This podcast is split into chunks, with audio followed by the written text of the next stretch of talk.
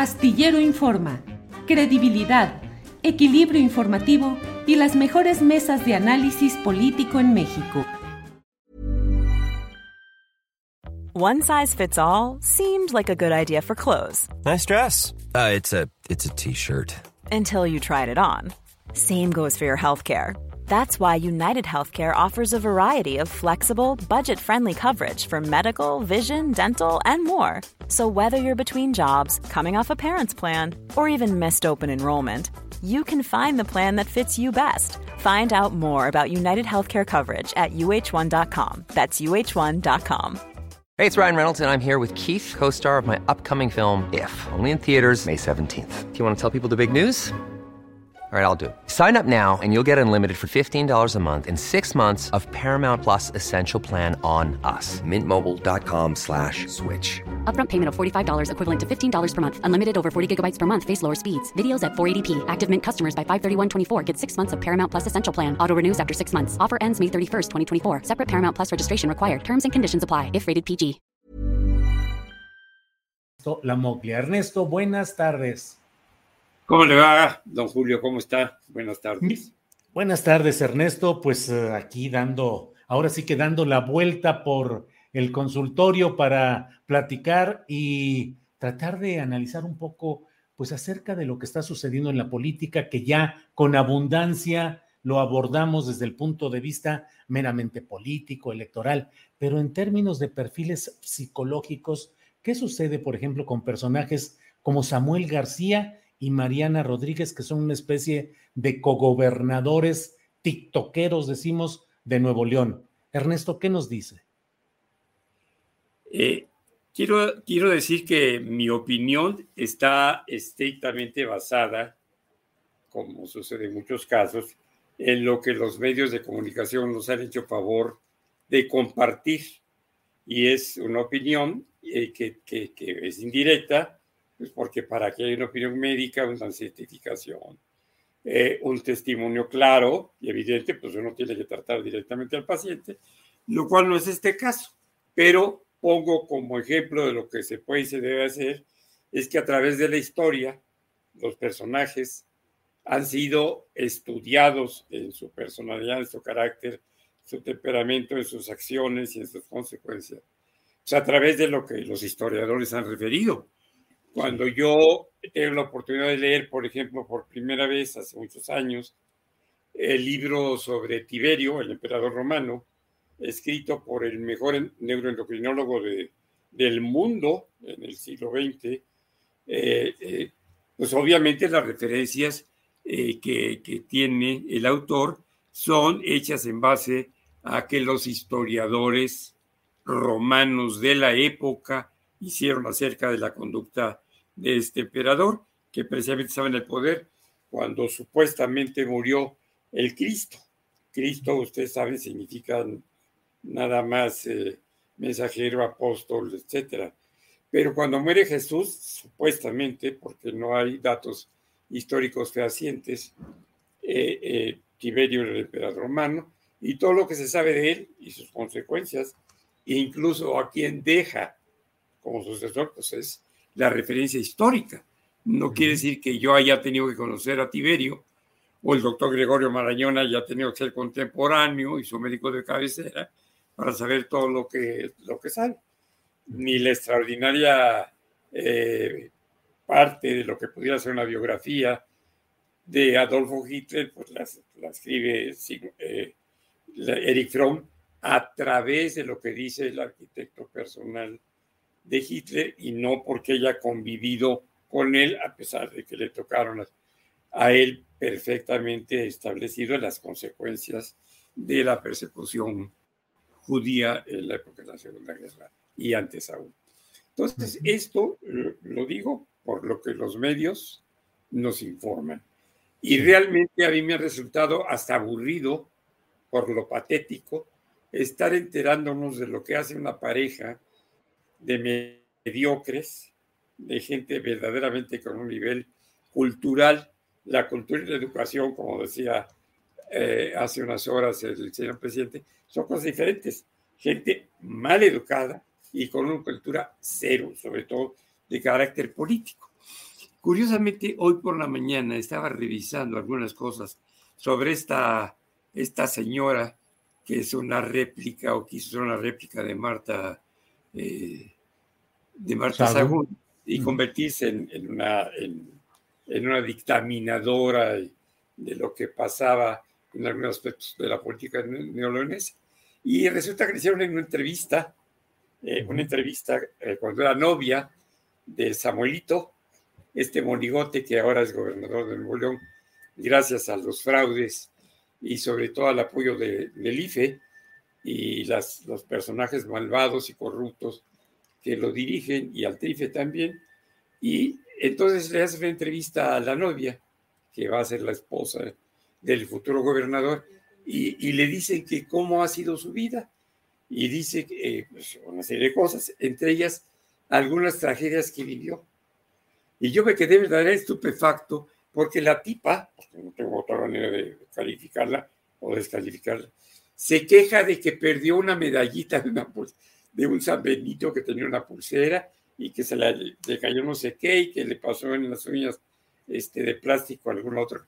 Esas eran las tragedias de este personajillo que ahora aparece en algunos comentarios discutibles sobre la que pudiera ser uno de los personajes importantes en la muerte de esta, de esta chica de 18 años de edad que acaban de, aclarar lo que sabíamos desde el primer minuto, que fue violada y que fue asesinada.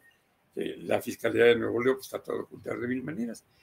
Pero aparece como la, como la jefa de lo que podría ser la mafia de la trata de blancas de cierto nivel, las llamadas escorts, sería acompañantes de los niños ricos que llegan de Coahuila, de Nuevo León de Guadalajara, de donde sea, pues a los asuntos que tengan que tratar allá. Pero revisar eso es agotador, es cansado, es, es indignante. Es hablar de la mayor porquería o de lo más inútil de la basura de lo que está constituyendo el día de hoy el movimiento ciudadano con el apoyo que le ha dado cuando menos a dos personajes.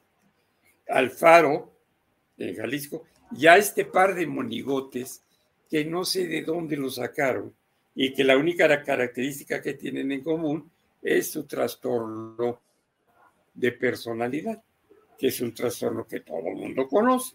Eh, es un trastorno que es evidente, el trastorno narcisista de la personalidad en estos sujetos. El trastorno narcisista tiene cuando menos siete síntomas muy claros, pero hay dos que son fundamentales. Uno de ellos, la carencia de empatía. La empatía, para los ignorantes, que desafortunadamente en México somos millones, la empatía no tiene nada que ver con la simpatía ni con la antipatía, por supuesto. La empatía es la capacidad para ponernos sensiblemente en el lugar del otro. Ese es el, uno de los rasgos más importantes de este tipo de personalidad. Lo segundo es establecer relaciones con otros seres humanos estrictamente en un plan de explotación de la relación, que puede ser explotación emocional, explotación económica, explotación física, explotación política, explotación sexual, lo que sea. Pero esas dos características son fundamentales en ese trastorno de la personalidad que vamos a buscar por aquí. ¿Y qué es la característica de estos dos personajes? Entonces, obviamente, se unen eh, por estas características tan similares entre la una y el otro.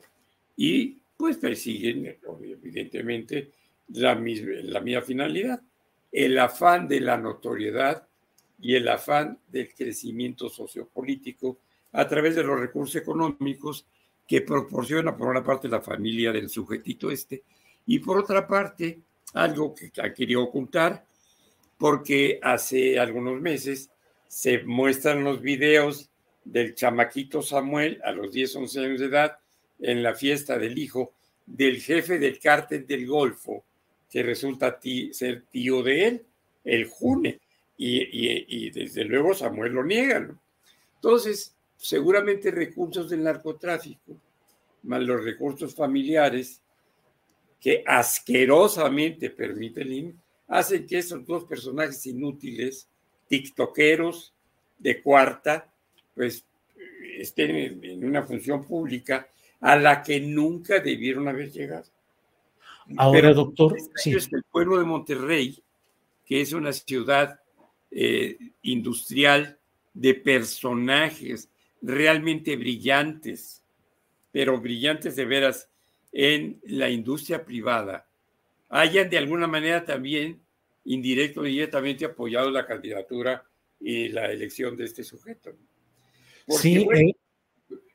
Perdón, Julio. No, no, adelante, adelante, doctor, adelante. Entonces, eh, lo que llama la atención es que un pueblo educado y culto, cuando menos en el área de Monterrey, esté viviendo lo que está viviendo actualmente, no solamente con este sujeto, sino con los dos gobernadores anteriores, ¿verdad?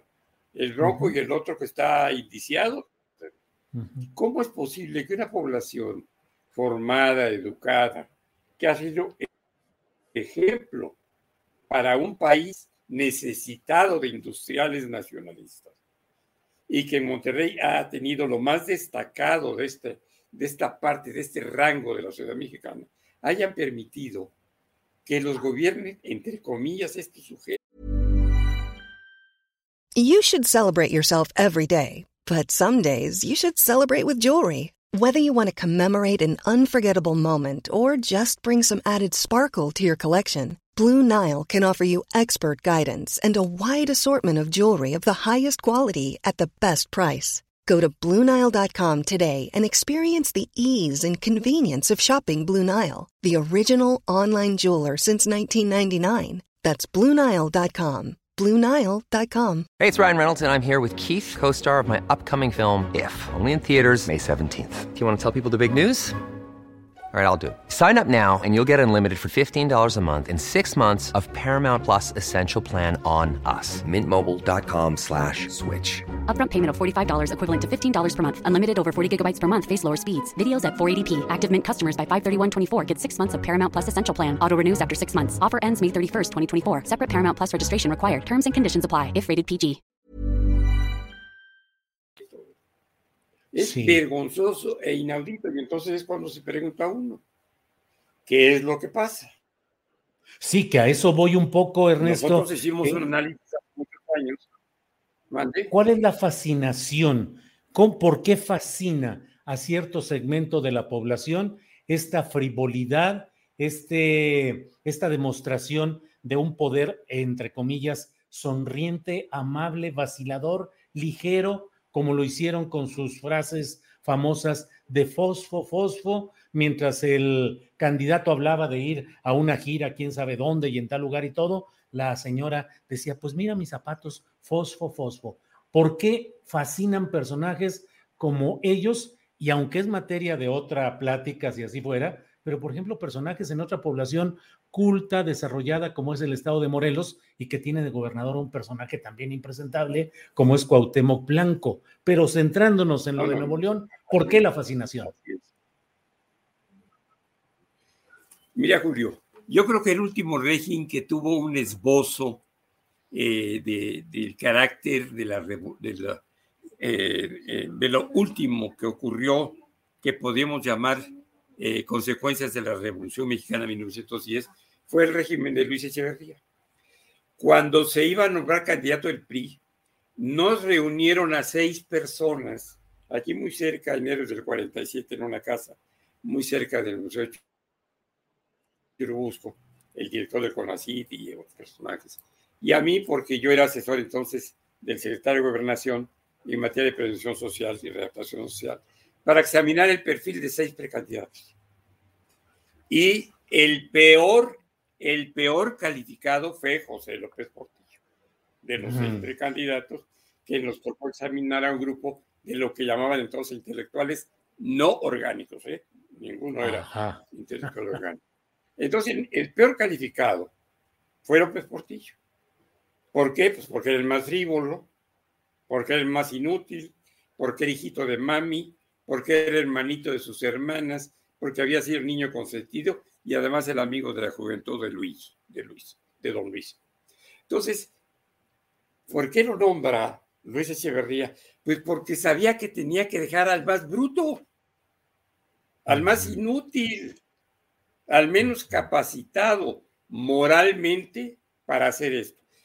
López Portillo llevaba 14 años separado de la Munci, de doña Carmen, por razones diversas que me imagino que se vio la conducta de ambos en aquella época. Y eh, él había tenido incluso una hija con una cuñada de un periodista muy famoso, gordito, que tenía una, cosa de ensalada popov. Entonces, se unen de nueva cuenta, después de 14 años separados, para figurar como candidato a la presidencia de la República.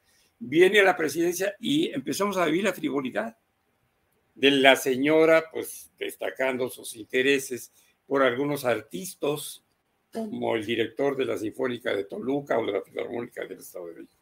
No recuerdo cómo se ha llamado, y llevándolo para acá y para allá, y llevando el piano para no sé dónde, y ella era pianista, y, y empieza la frivolidad cuando incluso este sujeto, presidente de la República, abiertamente corteja a la esposa del hijo mayor de Luis Echeverría, su presidente, ¿verdad? Y entonces Rosaluz Alegría, lo digo con todo respeto, porque además es una mujer que que yo creo que es la segunda mujer que le tuvo celos mi ex esposa, porque era muy guapa, muy atractiva y muy inteligente. Pero acepta esa relación, porque lo que estaba de moda era eso. Yo fui médico de dos parejas sexuales de este señor. Y la única ventaja que tenía este hombre en su relación con mujeres es que tenía una eyaculación retardada. Quiere decir que no tenía eyaculación o se tardaba mucho y esto hacía que las mujeres pues prefirieran este, a un hombre así que a alguien que tuviera una eyaculación precoz. Pero la frivolidad se empieza a dar ahí, pero se empieza a dar en forma abierta. El presidente se permitía tomar de la mano o del trasero o de donde fuera a su pareja sexual, estando supuestamente casado con una señora que hacía de las suyas, no sé cómo, me parece que debe ser muy respetable. No la vi más que una vez, eh, eh, cuando murió María Esther Ría y estábamos despidiéndonos de la familia que mucho hemos estimado, eh, mi esposa y yo, y llegó la música, como decíamos, a la mujer de López Portillo, nunca la había visto en mi vida, ¿no? pero bueno, todas estas cosas que fueron evidentes cuando empieza de mal a difundirse, en lugar de la respetabilidad, la honorabilidad, los principios revolucionarios, el verdadero carácter de estadista de un presidente. Y lo que se difunde son sus padroterías o sus puterías, como se dirían comúnmente. Entonces, en ese momento, ¿qué es lo que pasa? Pues que viene después un Salinas de Gortari. ¿Y qué es lo que hace un Salinas de Gortari cuando mandan a asesinar? Dije, mandan a asesinar, ¿eh? Ustedes saben que, que está pelón saber quién lo mandó a matar, pero la realidad es que Salinas vuelve a hacer lo mismo cuando mandan matar, cuando mandan asesinar al candidato de entonces, que es papá del que va a ser ahora precandidato a la presidencia por parte del Movimiento Ciudadano, eh, lo mandan a asesinar. ¿Y a quién nombra Carlos Salinas de Gortari como candidato a la presidencia? Valga la expresión y ojalá no me multen como me multaban en Radio Fórmula o sea, el más pendejo de su secretario de Estado, que era Ernesto Cedillo. Eso es la consecuencia. Cada vez hay que dejar al peor. ¿Por qué? Porque así desvía la atención de lo que hizo el otro. Porque su estupidez o su dependencia al que lo nombró hace que el, el, el consecuente o el siguiente lo tenga que apoyar o que cuidar o que guardar la espalda. Y eso empieza a ser la norma en todos los casos. Vamos a dejar a alguien más bruto pues, para que tape los errores y para cualquier cosa que yo haya hecho, pues tenga, algo significativo. Pero es inconcebible, repito, para mí, que un estado como Nuevo León, que es un orgullo nacional por su productividad, por su capacidad, por lo que ustedes quieran y manden, les guste o no, tengan esa posibilidad de hacer realmente un ridículo nacional nombrando a un par de narcisos a punto de, esta, de ese narcisismo maligno al que han llegado ahora con el ocultamiento del asesinato de estas muchachas. Pero están a punto de llegar a la psicopatía, es decir, a la forma más grave de trastorno de la personalidad incurable, sin ningún sentimiento de culpa, sin código ético, sin código moral, sin principios ni valores, con relaciones supuestamente amorosas en términos que no tienen nada que ver con el amor adulto, sino con lo más superficial que existe, la relación de interés.